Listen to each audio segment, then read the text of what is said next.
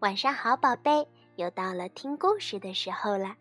今天小薇老师要继续给你讲怪老师的故事。今天的故事叫《怪老师和尖帽子》。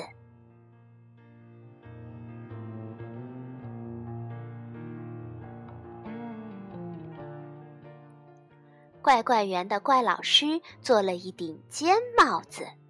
是将在魔法师的帽子那出戏里使用的帽子。虽然老师的手工活儿做得不好，帽子上涂满了黏黏糊糊的浆糊，可是大家还是非常喜欢这顶帽子。老师在帽子上写下了“怪怪园的怪鹤子”这个名字。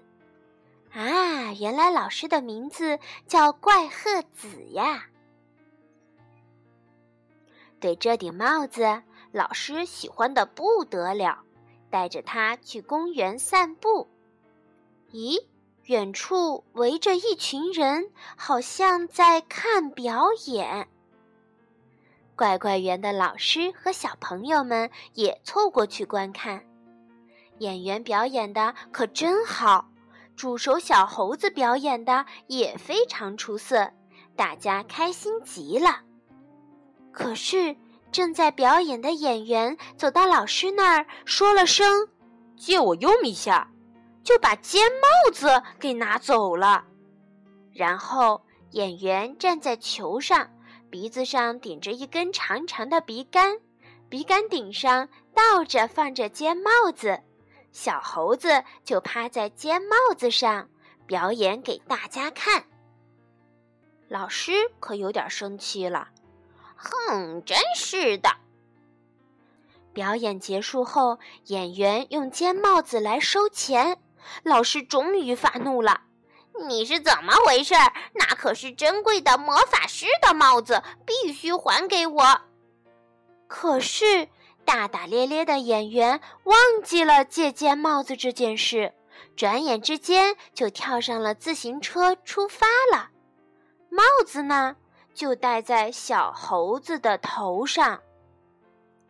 怪老师和小朋友们跟在自行车后面追赶，这可是戏里要使用的珍贵的帽子，无论如何也得要回来。可是追了一会儿，小猴子突然跳到了树上，他是想摘树上的苹果吃吗？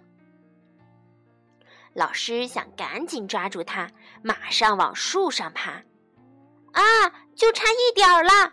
可是就在这时，飞来了一只乌鸦，一口叼住了尖帽子。老师不由得喊了起来：“还给我！还给我！把帽子还给我！”乌鸦听了，松开了嘴。小猴子一下子就慌了。这样一来，小猴子肯定要掉到地下的呀。不过，小猴子并没有摔下去，它敏捷地抓住了小朋友放的氢气球，然后小猴子朝着天空不停地向上飘去。唉，看来帽子是要不回来了。大家垂头丧气地回到了怪怪园，老师又做了一顶尖帽子。可是没有以前那顶漂亮。过了几天，邮递员送来了一个漂亮的小包裹。咦，里面装的会是什么呢？打开一看，哎呀，可真叫人吃惊！这不是那顶尖帽子吗？里面还有小猴子的照片，他披着斗篷，拿着魔法棒。盒子里还有一个陈旧的纸卷，这究竟是怎么回事啊？老师打开了纸卷，哦，这是一封信呢。信里写着：“怪鹤子女士，小猴子来到了我们的国家，尖帽子上挂着苹果树的叶子。”因为苹果树的树叶是制作魔法药水的重要材料之一，为了表达谢意，我们就在帽子上喷洒了魔法药水。小猴子干活很勤快，学习很努力，已经是魔法师的优秀弟子了。祝你快乐，怪鹤子女士。我是魔法国最了不起的魔法师阿芙达卡达秋千。演出的日子终于到了，扮演魔法师的怪老师戴着尖帽子上台了。他刚一唱咒语“阿芙达卡达秋千”，就发生了一件神奇的事情：他的尖帽子上长出了一棵苹果树，树上结满了红色、绿色、黄色、蓝色的苹果。哇哦！尖帽子真的变成了魔法师的帽子啦！